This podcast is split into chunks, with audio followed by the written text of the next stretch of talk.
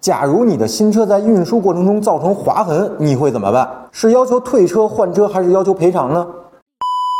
江苏的魏先生最近遇到了这样一件事儿。那魏先生呢，花费五十多万购买的极氪零零九，在三月份到达交付中心之后，那满心欢喜的魏先生却发现新车出现了划痕。那销售告诉他呢，这是因为车辆在运输过程中漆面被划破了。那内心无法接受了，他向销售人员要求退车或者换一辆新车。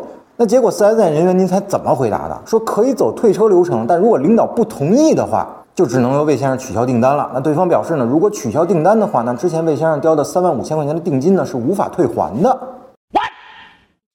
那刚刚提的新车啊，车上就有划痕。那一般作为消费者来说呢，肯定会要求换车。那毕竟花了同样的钱，为什么自己的车就会带瑕疵呢？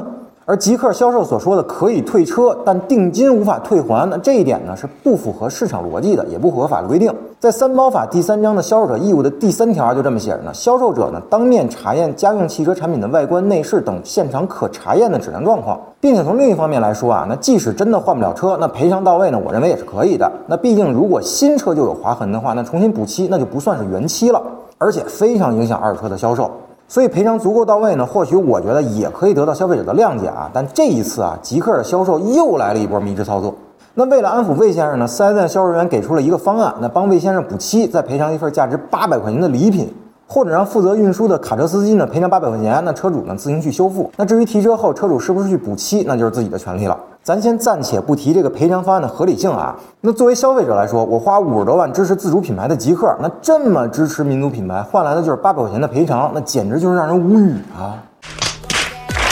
那就像魏先生所说的，新车出现划痕，想取消订单，定金却不退，那绝对是霸王条款了。那这么做就是强行要求顾客提走有划痕的车呀。好在那最终呢，双方达成了另一个协议，那由魏先生呢提走车辆自行维修，那极客公司呢是给予五千块钱的现金补偿并道歉。而我们在搜寻相关资料的时候啊，也发现了极客不止一次在交付上出现问题了。那在今年的一月十一号呢，一位极客零零一的车主也遭遇了划痕。那不同的是呢，这位车主呢选择同意了抛光处理，但第二天抛光之后呢，发现还是有很深的划痕。需要重新做漆了。那这位车主表示呢，我把极客当朋友，极客把我当怨种。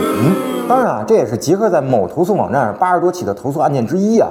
那就像之前我们曾在节目中所表达的啊，一家车企的产品性能好坏呢，只是评价的维度之一。那各方面的服务呢，同样重要。那作为新势力的极客汽车呢，更需要消费者的支持才能脱颖而出。而极客呢，却做出这样的事儿。所以说啊，那这件事儿呢，既给极客敲响了警钟，也让其他车企呢引以为戒。那么对于这件事儿，您有什么看法呢？欢迎在评论区留言，咱们继续讨论。